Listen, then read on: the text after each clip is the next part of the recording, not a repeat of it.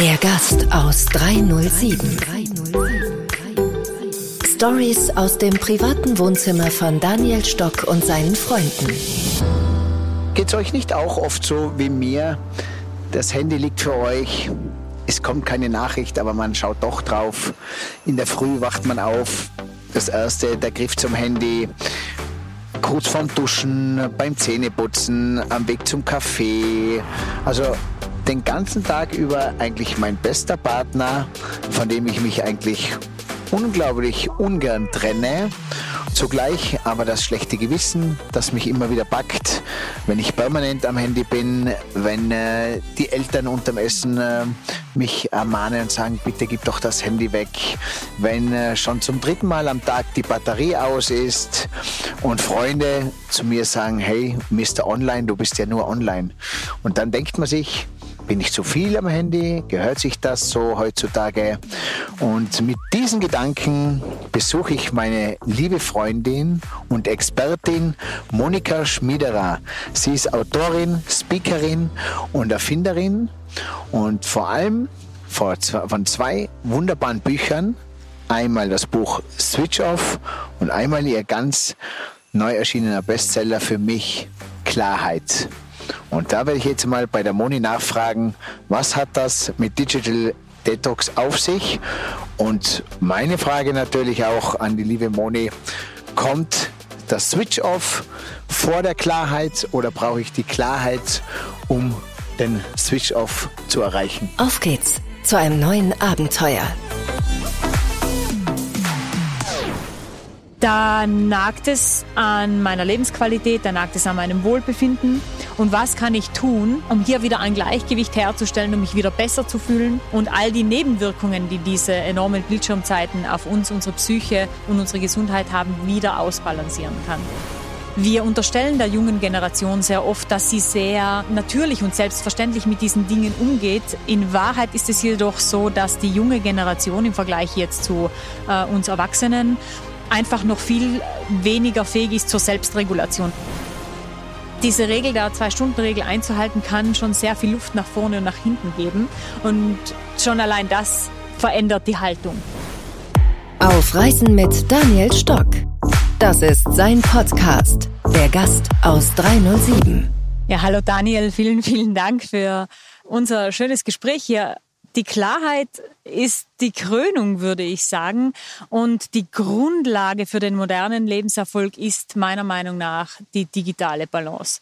Ohne digitale Balance können wir heute eigentlich als moderner Mensch, so wie du es auch gerade beschrieben hast, kaum noch die Energie und die Zeitressourcen und auch äh, die Nerven, die Substanz, die Wachheit, die Präsenz aufbringen, um dieses Leben tatsächlich erfolgreich zu führen und zu äh, zum Gelingen zu bringen. Denn wenn wir ständig abgelenkt sind, wenn wir ständig eingesaugt werden ins virtuelle Paralleluniversum, wenn wir ständig ähm, rausgerissen werden aus dem Hier und Jetzt, verlieren wir unglaublich viel Energie und dementsprechend verlieren wir unglaublich viel Potenzial. Das heißt, ich bin der Überzeugung, die Nummer eins Grundlage für unseren modernen Lebenserfolg ist die digitale Balance.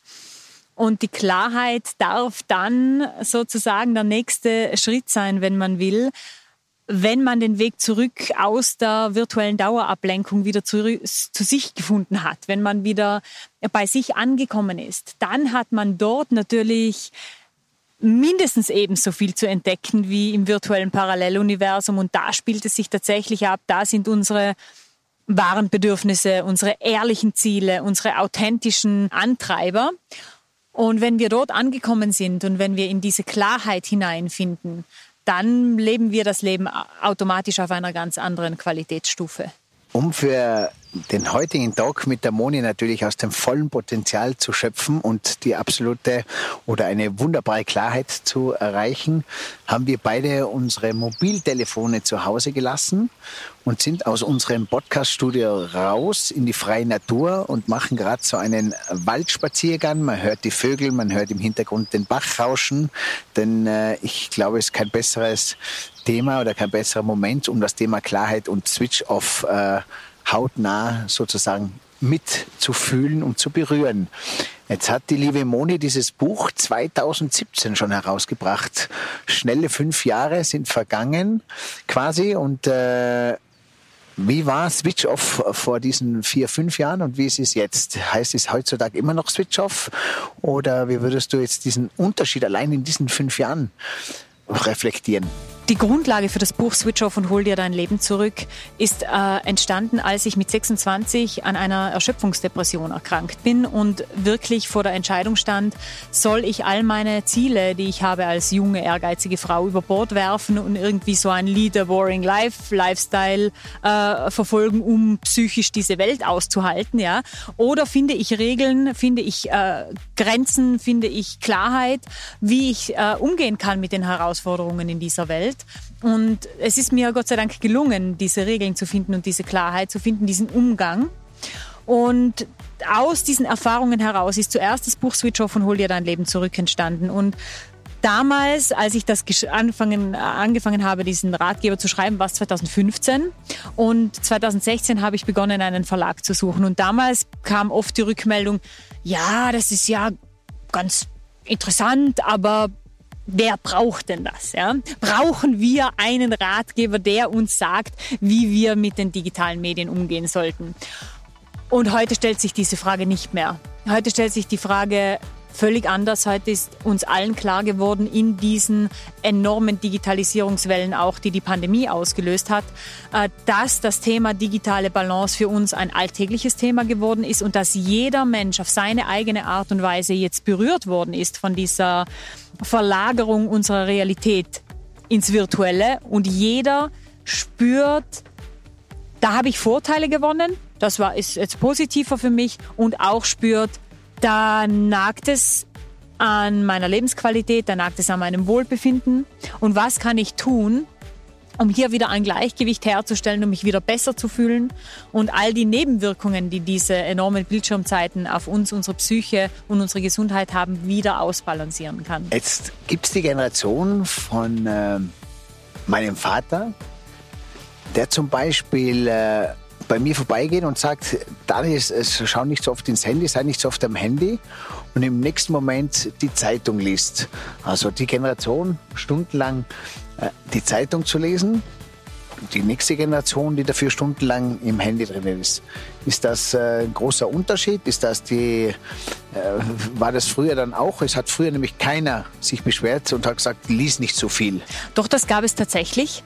Als Bücher und, und Zeitungen äh, zu lesen eher die Masse erreichten, gab es Philosophen und so weiter, die äh, gemeinten, dass es sehr schädlich sei für die Jugend, so viel äh, Zeit ihre Nase in die Bücher zu stecken. Und es ist natürlich eine Evolution. Damals mit dem Buchdruck kam kam die Information in gedruckter Form in die breite Masse und jetzt mit der Digitalisierung kommt Information auf verschiedenen Kanälen, in verschiedenen Art und Weisen in die breite Masse.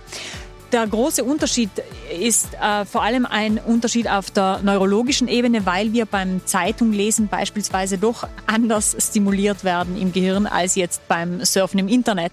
Wir sehen gerade auch die Mechanismen in sozialen Medien, in Online-Games und all die Funktionsweisen, wie diese digitalen Welten äh, aufgebaut sind, um genauso magnetisch zu sein, um so eine Sogwirkung, so eine Suchtwirkung vielleicht sogar auszulösen, brauchen wir mehr Bewusstsein im Umgang damit, weil wir damit sehr stark auch äh, abdriften können und wirklich auch äh, wir sprechen heute von vier, fünf, teilweise sechs, sieben Stunden privatem Medienkonsum am Tag und man sieht dann augenscheinlich, dass zu wenig Zeit übrig bleibt für andere Dinge. Jetzt bin ich 44 Jahre. Jetzt gehe ich davon aus, vielleicht, dass dieses, äh, diese Handyflut genau unsere Generation erwischt hat. Unsere Eltern, die Generation der Eltern, äh, kann kontrolliert damit umgehen. Uns hat's äh, erwischt sozusagen. Wir sind da mitten hineingerauscht in diese Flut. Da hilft dann entweder nur diese Selbsterkenntnis, wie du sie für dich gewonnen hast und diese, äh, dieser Plan, diese Struktur, ähm, Pausen einzulegen. Es kommt die neue Generation, die Jungen. Vielleicht sagen die gar nicht mehr wichtig, sondern das ist für uns das Allerwichtigste, so wie früher wahrscheinlich Autos schlecht waren äh, und diese Hektik der Autos schlecht waren, ist für uns das, der Autoverkehr das ganz Normalste und wir denken gar nicht an eine Autopause und Anführungszeichen. Die neue junge Generation, ich spreche jetzt von den jetzt Sechsjährigen, vielleicht brauchst da keine Pause mehr oder glaubst du, umso mehr. Also es gibt auch Umfragen und Studien zu diesen Fragen und äh, eine beispielsweise aus Großbritannien zeigte, dass sich 80 Prozent der Kinder und Jugendlichen wünschen, in der Schule einen gesunden Umgang mit äh, den digitalen Medien, insbesondere mit den sozialen Medien zu lernen. Wir unterstellen der jungen Generation sehr oft, dass sie sehr ähm, natürlich und selbstverständlich mit diesen Dingen umgeht. In Wahrheit ist es jedoch so, dass die junge Generation im Vergleich jetzt zu äh, uns Erwachsenen einfach noch viel weniger fähig ist zur Selbstregulation. Das heißt, gewisse schädliche Auswirkungen an sich selbst nicht so klar erkennen und auch nicht so klar benennen kann und gleichzeitig auch viel labiler ist, ein Suchtverhalten an, ähm, zu entwickeln, weil das Gehirn und die Entwicklung der jungen Menschen einfach äh, an diesem Punkt noch nicht so ausgereift sind. Das heißt, wir haben drei Faktoren, die ausschlaggebend sind, vielleicht eine, eine, eine Internetsucht oder ein, eine Social-Media-Sucht zu entwickeln. Und das ist eine geringe Ausbildung, hohe Wahrscheinlichkeit zu einem Gefühl für Langeweile und eine geringe Fähigkeit zur Selbstregulation.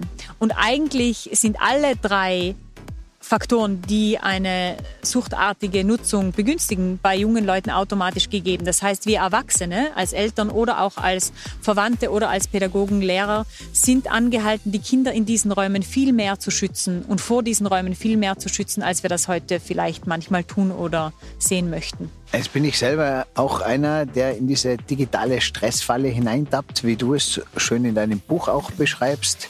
Äh, immer der Griff zum Handy, äh, nachschauen. Ich habe so gesagt, früher hat man aufs Handy geschaut, weil man eine Nachricht bekommen hat. Heutzutage schaue ich aufs Handy, ob ich eine bekommen habe. Wenn ich keine bekommen habe, dann überlege ich, wem ich spontan eine schreiben könnte, damit irgendeine Reaktion passiert. Was hast du für Tipps, Geheimtipps oder ganz klare Tipps, wo man sagt, hey, wenn man da ein bisschen drauf schaut am Tag, dann reduzierst du zumindest deinen Verbrauch der Bildschirmzeit schon um einiges. Der erste Tipp ist ganz klar, sich mal die Bildschirmzeit ganz ehrlich vor Augen zu führen, die, diese Features auf dem Handy zu nutzen und die Bildschirmzeit mal eine Zeit lang zu kontrollieren und mitlaufen zu lassen und dann auch zu, äh, sich ehrlich zu fragen, wie viel dieser Bildschirmzeit geht in Apps und Medien, die mir eigentlich, wenn in aller Ehrlichkeit, wenig bringen, aber viel Zeit oder Energie oder ja, äh, oft auch Selbstwert oder Fantasie oder Glaube an mich selber oder wie auch immer rauben. Ähm, und wie, viele, wie, viel, wie viel Zeit am Smartphone verbringe ich sinnvoll, aufbauend und definitiv auch produktiv für mein Leben. Und dann zu entscheiden, welcher dieser nicht sinnvollen und produktiven Apps ich beispielsweise wirklich jetzt mal äh, pausiere. Das heißt, ich kann für in den Optionen der Bildschirm, äh, Bildschirmzeiteinstellungen auf jeden Fall auswählen, welche App darf zu welcher Uhrzeit beispielsweise äh, überhaupt Nachrichten senden, welche App darf überhaupt genutzt werden, darf überhaupt geöffnet werden. Und das Einfachste und auch für uns Menschen sehr wirkungsvolle ist, die Zwei-Stunden-Regel einzuhalten. Das heißt, eine Stunde nach dem Aufwachen und eine Stunde vor dem Zubettgehen das Smartphone wirklich wegzulegen und uns um uns selber zu kümmern, um unsere Gesundheit, unsere innere Ausrichtung. Wir haben heute schon vor unserem Gespräch ein bisschen über Atem gesprochen, ins Bewusstsein zu gehen und den digitalen Raum zu begrenzen, denn wir sehen diesen virtuellen Raum, dieses virtuelle Paralleluniversum als etwas ständig wachsendes, sich ständig erneuerndes, in dem wir ständig etwas verpassen können und das keine Grenzen hat. Wenn wir also Grenzen setzen wollen in diesem grenzenlosen Raum, müssen wir das selbst tun. Niemand wird uns die Apps weniger attraktiv machen. Niemand wird uns die Dringlichkeit nehmen. Niemand wird den künstlichen Mangel rausnehmen aus diesem Spiel, das da begonnen worden ist zu spielen. Und entsprechend sind wir selber verantwortlich. Und diese Regel der Zwei-Stunden-Regel einzuhalten, kann schon sehr viel Luft nach vorne und nach hinten geben. Und schon allein das verändert die Haltung.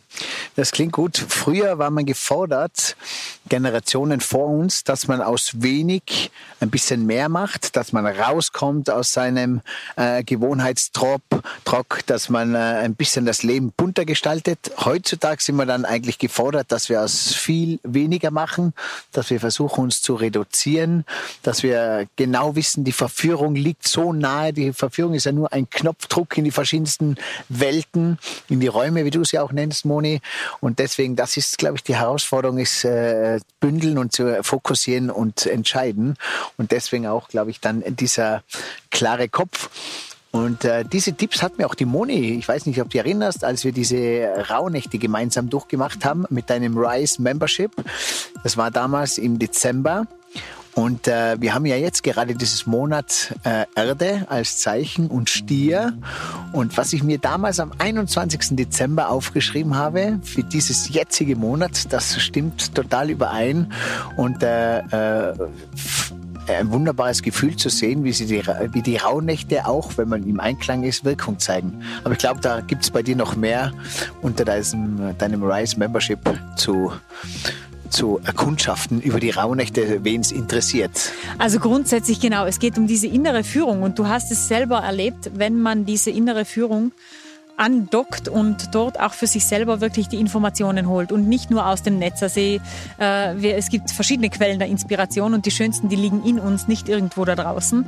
Und wenn wir wieder dort andocken können, dann finden wir eben genau diese Wahrheit, die in unserem Leben dann tatsächlich Bedeutung äh, gibt, die tatsächlich Sinn aufbauen lässt. Und diese Qualitäten der Information, die lernen wir momentan im Eiltempo zu unterscheiden. Wir müssen alle diese Flut an Informationen auf neue Art und Weise selektieren. Weniger ist das neue mehr. Und dieses weniger zu erkennen, ist etwas, was für uns so wichtig ist, weil wenn wir genau spüren, was für uns richtig ist und was für uns der nächste Schritt sein soll, dann sind wir in diesem Thema von Finde Klarheit, dann sind wir in dieser inneren Ausrichtung, die wir brauchen, um in chaotischen Zeiten selbst von innen heraus die richtigen Entscheidungen für uns und unser Leben zu treffen. Okay. Bei Switch Off hast du gesagt, ist mir jetzt auch klar geworden, ich habe mir heute in der Früh noch die Frage gestellt, muss ich zuerst klar werden, damit ich dann äh, die Vernunft habe, äh, Digital, Digital Wellness, Handy Detox sozusagen zu machen oder zuerst den Switch Off? Das hast du wunderbar beantwortet. Ich glaube, zuerst nur ohne Handy hat man überhaupt die Chance, klar zu werden? Ich glaube, ein ohne Handy muss es gar nicht sein, sondern ein neuer Umgang mit den Medien. Und wir, wir sehen das Smartphone gerne wie, wie so ein Fluchtportal. Ja? Egal, was ich gerade empfinde, Langeweile oder Stress oder Einsamkeit oder Lust auf was Neues, welche Emotion es auch immer ist, wir können immer über unser Smartphone vom Hier und Jetzt wegfliehen an einen, irgendeinen virtuellen Ort, wo genau diese Emotion in irgendeiner Art und Weise befriedigt oder angeheizt oder, oder whatever wird, ja. Aber wenn wir wieder lernen, diese Gefühle bei uns auszuhalten und in uns wirksam zu machen und wieder lernen, mit der Kraft dieser Gefühle als schöpferische Wesen umzugehen und mit diesen Gefühlen in unserem eigenen Leben etwas zu bauen, anstatt zu flüchten, dann fängt der Spaß eigentlich erst an. Und dazu geht es nicht unbedingt darum, kein Handy, äh, nicht mehr am Handy zu sein. Ich bin auch nicht eine Befürwortung von, Befürworterin von einem handyfreien Leben, sondern es wieder als Mittel zum Zweck zu erkennen und mit den eigenen Emotionen und mit den eigenen Bedürfnissen konstruktiv umzugehen. Und übrigens, die Daniel Stock Agentur für treffsichere kreative Kampagnen vor allem für treue Wunschkunden und die etwas besseren Mitarbeiter. Marke und Visionen spüren, Arbeitgebermarke leben, Kundenfeeling kreieren. Ich freue mich auf einzigartige Erlebnisse mit euch. Das Schönste Erlebnis. Ich hatte zwei wunderbare Erlebnisse. Es war einmal der Jakobsweg, wo ich das Handy zu Hause gelassen habe. Und vor zwei Jahren, als ich in Südafrika bei meinem Freund Leo Hillinger war, da habe ich im Auto am Flughafen in München, kann ich mich noch erinnern, habe ich mich von meinem Handy verabschiedet und hatte es zwei Wochen nicht bei mir. Das waren Erlebnisse unbeschreiblich, weil man absolut im Jetzt und im Sein und so im Moment ist und dieses Land, das nehme ich nur diesen Südafrika-Urlaub, alles so aktiv und bewusst wahrgenommen habe. Ich habe sogar bewusst wahrgenommen, wie oft viele andere dann im Handy sind. Und äh, es wird mir auch jetzt bewusst, wie oft ich mit Freunden am Tisch sitze, die ich lange nicht gesehen habe. Und anstatt mich dann oft mit denen zu unterhalten, bin ich immer wieder mit dem Blick im Handy immer wieder drinnen. Und da tut es mir gut, mich einfach zu trennen, aus den Augen, aus den Sinn. Auch beim Lesen auch da kannst du mir vielleicht einen Tipp geben, wie kann ich konzentriert lesen? Ich tue mich ganz schwer mit Lesen, konzentrieren. Ich frage viele Freunde, die sagen, ja, es geht allen so. Die lesen eine Seite und kommen nach der vierten Seite drauf, dass sie mit den Gedanken schon wieder ganz woanders waren. Ich glaube, das ist vielleicht dann so ein Thema für die Klarheit auch. Also wir im Buch Switch Off und Hol dir dein Leben zurück gibt es ein 14-Tage-Programm, das ich anleite, wo ich 14 Tage lang auf privaten Medienkonsum verzichte. Das heißt, ich muss in diesen 14 Tagen auch nicht aufhören zu arbeiten, sondern ich kann diese 14 Tage in meiner Freizeit medienfrei genießen und verschiedene Wahrnehmungen wieder schulen, gewisse Gewohnheiten hinterfragen und vielleicht neu aufsetzen. Das Programm führt dadurch im Buch. Und was du beschreibst, dieses sich nicht mehr länger konzentrieren können, Schwierigkeiten zu haben, auch äh, sich an Dinge konkret zu erinnern, das ist eine der vielen verschiedenen Nebenwirkungen, die dieses mediale Dauerrauschen in unserem Gehirn auslöst, weil wir haben im Moment je nach Studie zwischen 12, alle 12 oder 18 Minuten einen neuen digitalen Impuls in unserem Alltag. Das heißt, alle 12 oder 18 Minuten werden wir durch eine einkommende Nachricht oder eben durch das Gefühl, etwas kontrollieren zu wollen, was gar nicht passiert ist, an unsere digitalen Geräte geholt. Man nennt das dann die Fragmentierung unseres Alltags. Das heißt, unsere Konzentrationseinheiten werden immer kürzer und das Gehirn gewöhnt sich daran. Das Gehirn gewöhnt sich auch daran, wie durch einen Social Media Feed zu scrollen, nur noch ganz kurze Sinneinheiten wahrzunehmen, wenn überhaupt, und in einer anderen Form des Scannens zu funktionieren als in einer tiefen Konzentration. Die tiefe Konzentration hingegen ist aber genau das, was dann auch schlussendlich ein befriedigendes Lesegefühl oder Lerngefühl erzeugt. Das heißt, wir berauben uns mit diesem schnell, billig und weg von Informationen oder von Inhalten selbst diesem, dieser, dieser gestillten Sehnsucht und das ist natürlich von den Machern dieser Plattformen so gewollt, ja, weil wir kommen ja immer wieder zurück, weil wir haben ja nie gefunden. Wir müssen immer weiter suchen. Und um da wieder zurückzufinden und es, dem Gehirn auch wieder die Möglichkeit zu geben, zu lernen, zu verweilen, zu lernen, in die Tiefe zu gehen, dran zu bleiben, ist für mich einfach eine der effektivsten Techniken die Meditation. Du kennst es aus meinen Livestreams, du kennst es aus der Rise Membership. Die Meditation ist ein Weg zurück in die langsameren Gehirnwellen, weil alles, was wir im virtuellen Raum, Social Media, Video Streaming erleben, ist Beta-Bereich, hoher Beta-Bereich, je nachdem, was wir, was wir dort konsumieren, regt ähm, die Stressareale an, geht rein ins Reptiliengehirn, weil verschiedene Mechanismen, einfach diese ähm, Top-Down-Regulationen auch unterbinden und so weiter. In der Meditation verlangsamen wir diese Gehirnwellen, gehen runter, Alpha-Bereich, äh, Theta, Delta. Also wir, wir beruhigen das Gehirn. Wir kommen wieder vom Denken ins Fühlen, vom Kopf in den Körper, vom äh, von diesem Dauerstrom in ein, an einen Ruhepunkt in uns. Und das müssen wir wieder lernen. Ja, ich bekomme regelmäßig E-Mails von, von Membern oder von, ich sage, ja, werde ich das lernen? mich wieder ganz fallen zu lassen? Ja, die Antwort ist ja, wenn ich übe. Aber da sind wir ja gerade dabei, weil äh, ich glaube, jetzt die Pandemie war ja nichts anderes, als wie wieder zu reduzieren, ruhiger zu werden. Dann ähm, dieses ganz große Thema mit der Tierwelt, äh, man muss jetzt nicht vegan werden, aber wahrscheinlich ist überall reduzieren jetzt angesagt, oder? Vielleicht unser neues Credo muss sein, alles reduzieren, oder? Dieses Grundrauschen zu reduzieren, die, den Stress reduzieren, den, den äh, kulinarischen Tiergenuss reduzieren und äh, so wie du sagst, auch äh, Digital, Smartphone, Handy, Computerwelt zu reduzieren? Oder ist das das die, äh, die Lösung. Wir müssen herausfinden, was für uns wichtig ist, was unserem Leben Sinn und Wert gibt und diesen Dingen Raum schaffen. Und wenn ich merke, dass ich mich immer niedergeschlagener fühle, mich immer schlechter konzentrieren kann, mich nicht mehr so wohl fühle in meiner Haut, meine Ziele immer schwerer erreichen, kann nicht mehr so gut schlafen, nicht mehr so rundum nicht mehr so glücklich und zufrieden bin, dann ist das sehr oft ein Hinweis dafür, dass wir viel zu viel Zeit und Energie an diese Außenorientierung verlieren. Das heißt, an alles, was wir irgendwo gesehen oder gelesen haben, an das, was die anderen gerade tun auf Social Media, auf das, was der erreicht hat und ich erst möchte und so weiter und so weiter. Und wenn wir diese Außenorientierung umdrehen und die Energie und die Aufmerksamkeit wieder zu uns zurückholen, dann beginnen wir einen Weg, den es sich tatsächlich lohnt zu gehen. Und viele schrecken genau vor diesem einen essentiellen Schritt zurück. Weil diese Umkehrung vom außenorientierten Menschen wieder zurück zum innenorientierten Menschen, ja, das kann zuerst mal krachen, ja, das kann zuerst mal wehtun. Braucht man Mut dazu oder, oder? Man braucht Mut dazu und vor allem, ich nenne es auch in meinem neuen Buch Finde Klarheit, wir brauchen dazu eine neue Ehrlichkeit.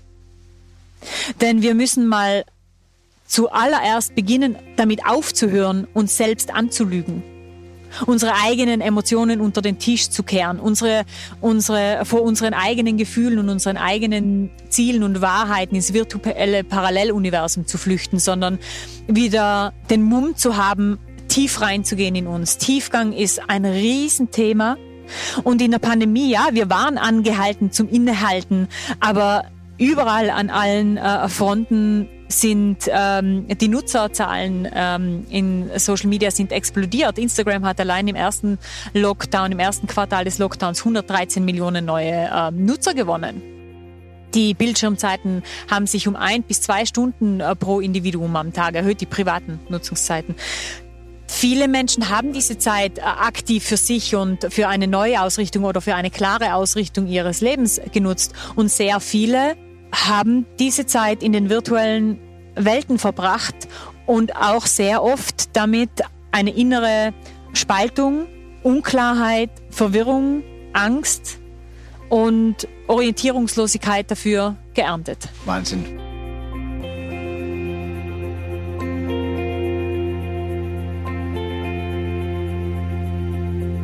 In der heutigen Generation, wenn man so junge Mädels fragt, was ist das Schlimmste, was wäre das Schlimmste, was euch passieren könnte, kommt als Antwort, wenn ich das Handy verlieren würde. Also wenn das Handy verloren geht, ist das Schlimmste, also die schlimmste Ursache, die jemand sich vorstellen könnte. Und gleich drauf gefolgt natürlich, äh, es gibt kein Aufladekabel oder keinen WLAN-Code.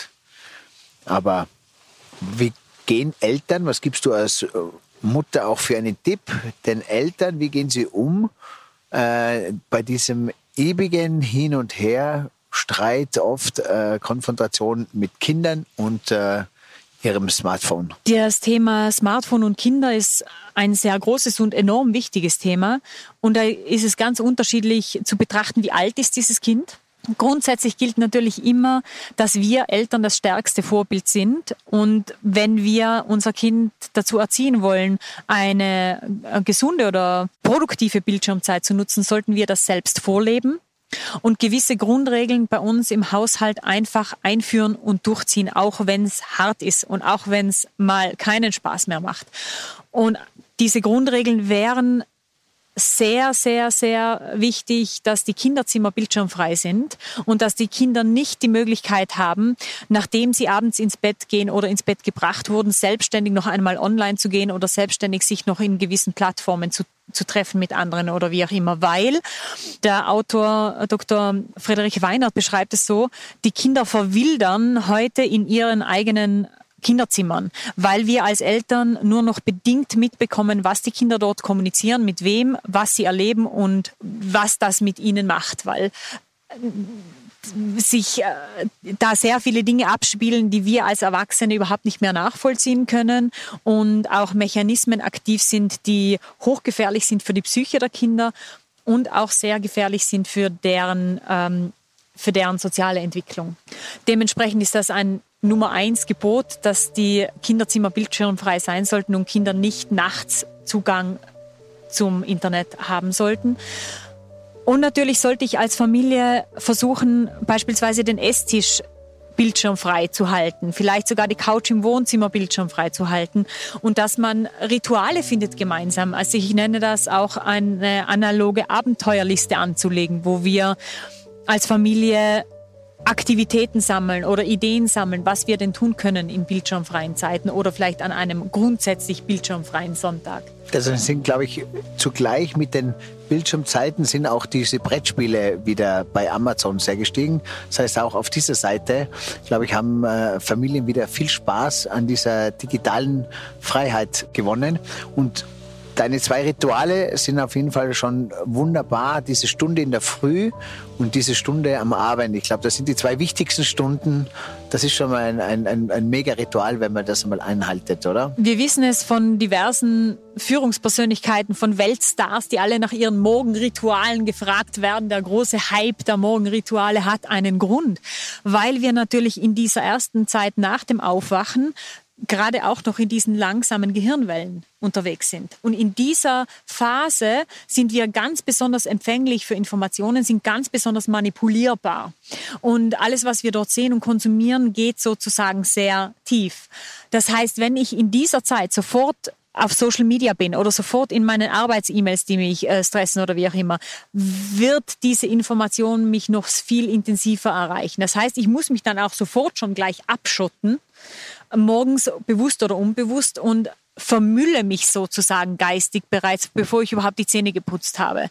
Und das sollten wir uns mal vergegenwärtigen, was das mit uns macht, wie viel Nerven wir bereits verlieren, bevor wir überhaupt gefrühstückt haben oder wie viel ähm, negative Energien oder Gedanken oder Emotionen wir bereits kultiviert haben, bevor wir überhaupt äh, im Homeoffice sitzen oder auf dem Weg zur Arbeit sind oder die Kinder aus dem Haus gebracht haben. Hast du, liebe Moni, neben dieser freien Handystunde noch ein anderes äh, Morgenritual, ein Lieblingsmorgenritual? Also ich persönlich äh, praktiziere seit ja, über zehn Jahren jetzt die drei Morgenseiten. Das sind drei von Hand geschriebene ähm, A4-Seiten als äh, Gedankenstromfluss sozusagen. Und diese Morgenseiten, die sind für mich absolutes Gold wert, sind wirklich auch eine kreative. Ähm Aber da bist du schon in deinem Arbeits. Äh Flow drinnen, oder? Weil nein, nein, da bin ich im Pyjama. nein, nein, aber als Autorin, du schreibst schon für dich nein, Gedanken nieder. Nee? Ich schreibe nichts Brauchbares. Nichts Brauchbares. Also die Regel auch dieser Morgenseiten ist, dass nichts brauchbar sein muss. Es ist ein steter Gedankenfluss. Nein, es ist alles. Alles erlaubt. Alles kann sein. Alles kann sein. Und es ist wirklich ein Reinigungsritual und auch mittlerweile über die vielen Jahre der, äh, der, der drei Morgenseiten für mich als, als Persönlichkeit auch mittlerweile ein sehr spirituelles, meditatives Ritual. Und äh, weil du vorher die Räume so beschrieben hast, an die Eltern, glaube ich, ist es... Äh nicht nur mit dem oberflächlichen Raum des Kinderzimmers zu beginnen, auch nicht nur mit dem Raum, was das Kind im Handy äh, äh, veranstaltet, sondern vielmehr ist das der Raum des Kindes, den es in sich trägt.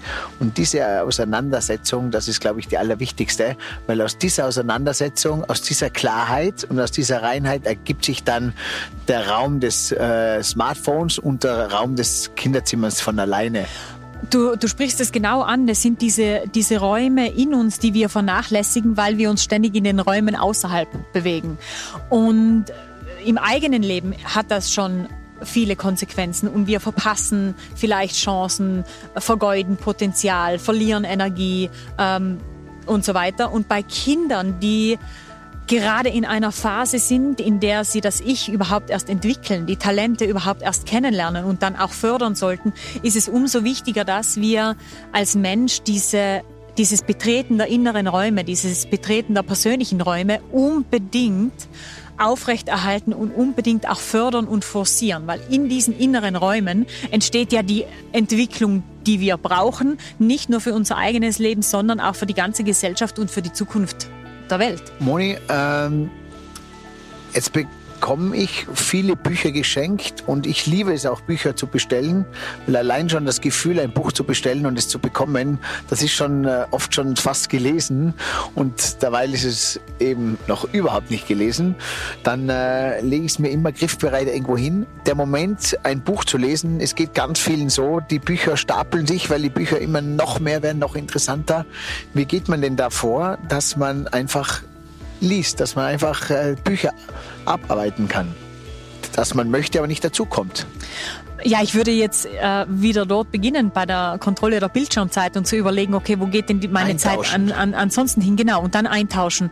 Und ich habe auch äh, bei meinen Vorträgen, sofern sie denn real stattfinden, immer als Geschenk eine Smartphone-Box dabei für die Menschen. Es ist in Studien erwiesen, dass das Smartphone Energie und Aufmerksamkeit von unserem von unserer Konzentrationsfähigkeit abzieht, wenn es nur in Sichtweite liegt. Das heißt, wenn es am Schreibtisch liegt oder auf der Couch nebendran oder auf dem Couchtisch, wenn ich eigentlich lesen will. Und sobald die also Probanden weg, dieser Studien wegheben. genau dieses Smartphone dann umdrehen und lautlos stellen, passiert im Gehirn genau gar nichts. Sie konzentrieren sich nicht besser dadurch. Die Konzentration wird erst besser und auch der Arbeitsfluss, wenn das Gerät entweder in einen Rucksack verstaut wird, in eine Tasche oder eben in einen anderen Raum gelegt wird. Und dementsprechend schenke ich gern diese Smartphone-Box her. Das ist nichts anderes wie eine kleine Schachtel. Ja, das kann sogar ja, eine Teebox sein, wenn es sein muss. Und man sich einen Platz zurechtlegt, wo dieses Smartphone dann geparkt wird, während man etwas anderes tun will. Super Idee auch. Ich habe das auch, äh, Moni, ich habe das auch immer, wenn ich so Familien gesehen habe beim Abendessen im Speisesaal und ich habe gemerkt, äh, die unterhalten sich nicht, weil sie alle am äh, Smartphone sind, dann habe ich oft mal so wortlos eine so eine Box in die Mitte hingestellt. Das war auch so diese Box, wo es dann reinkommt und weg ist. Aus dem Auge, aus dem Sinn. Wenn man das kultiviert in seinem eigenen Leben, für sich selber oder für die Familie und lernt immer wieder mehr zurückzugehen, auch zu den analogen Dingen und sich mehr Zeit nimmt für das, was man wirklich möchte, dann werden all diese Dinge leichter. Es ist so, dass wir diese Gewohnheiten immer wieder neu brechen müssen. Also das geht jeden Tag darum, Rituale zu ersetzen, die uns nicht gut tun mit Ritualen, die uns weiterbringen und die uns wieder ernähren, innerlich und mental. Jetzt habe ich selber so viele Bücher. Jetzt äh, will ich, möchte ich mir dein äh, Buch Klarheit bestellen.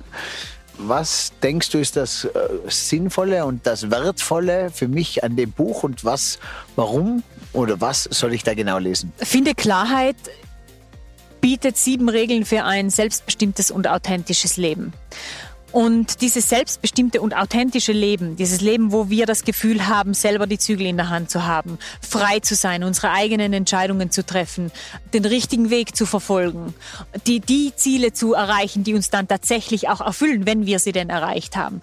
Das ist die Aufgabe von, von, vom Buch Finde Klarheit. Und dieses Buch wird dich auf eine sehr persönliche Reise mitnehmen, auf eine sehr tiefgehende Reise, die dir hoffentlich sehr viele Aha-Momente bringt, sehr viele kleine und große Impulse gibt, bei denen du erkennst, aha, deswegen ist das bisher bei mir so gelaufen oder deswegen denke ich so und so, aha, aber wenn ich es aus dieser Perspektive sehe, dann könnte ich und so weiter. Also das Buch will sehr viel mitgeben, dass diese neue Ehrlichkeit dir selber gegenüber möglich macht und im Alltag dann auch umsetzbar macht. Das heißt, Klarheit ist nichts, das wir in uns finden und äh, dann, dann sind wir in uns klar ausgerichtet, sondern der, das Ziel der Klarheit ist das, dass wir uns neu im Leben positionieren können oder stärker im Leben positionieren können oder eindeutiger im Leben positionieren können.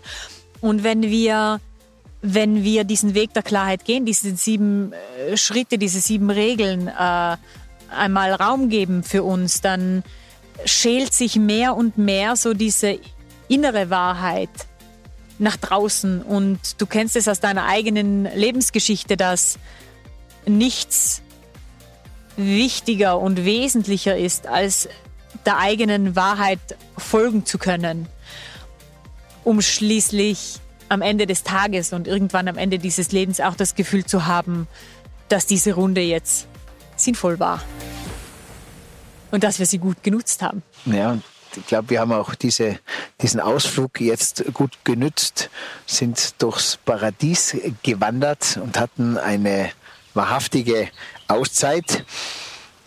Die sieben Geheimnisse wird mir die äh, Monika äh, dann noch verraten, beziehungsweise ich glaube, ich werde sie mir eher selbst erlesen.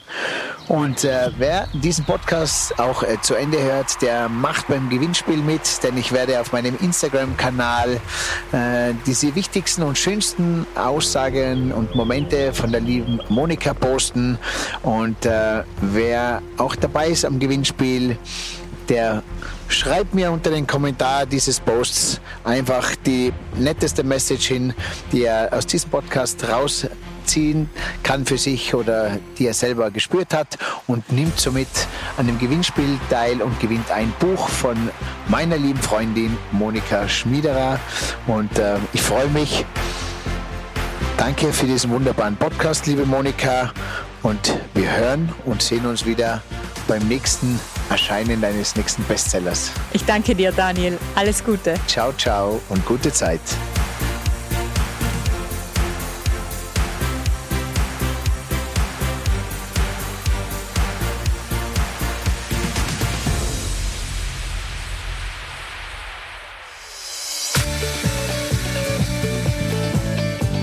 Ein großes Dankeschön geht raus an unseren Supporter, Juvia. Coole Damen und Herren Freizeit- und Loungewear. Die neueste Kollektion findet ihr jetzt auch online unter www.juvia.com. Wir müssen alle diese Flut an Informationen auf neue Art und Weise selektieren. Weniger ist das neue mehr. Und wenn ich merke, dass ich mich immer niedergeschlagener fühle, mich immer schlechter konzentrieren kann, mich nicht mehr so wohl fühle in meiner Haut, meine Ziele immer schwerer erreichen, kann nicht mehr so gut schlafen, nicht mehr so rundum nicht mehr so glücklich und zufrieden bin, dann ist das sehr oft ein Hinweis dafür, dass wir viel zu viel Zeit und Energie an diese Außenorientierung verlieren. Weil diese Umkehrung vom außenorientierten Menschen wieder zurück zum innenorientierten Menschen, das kann zuerst mal krachen, ja, das kann zuerst mal wehtun.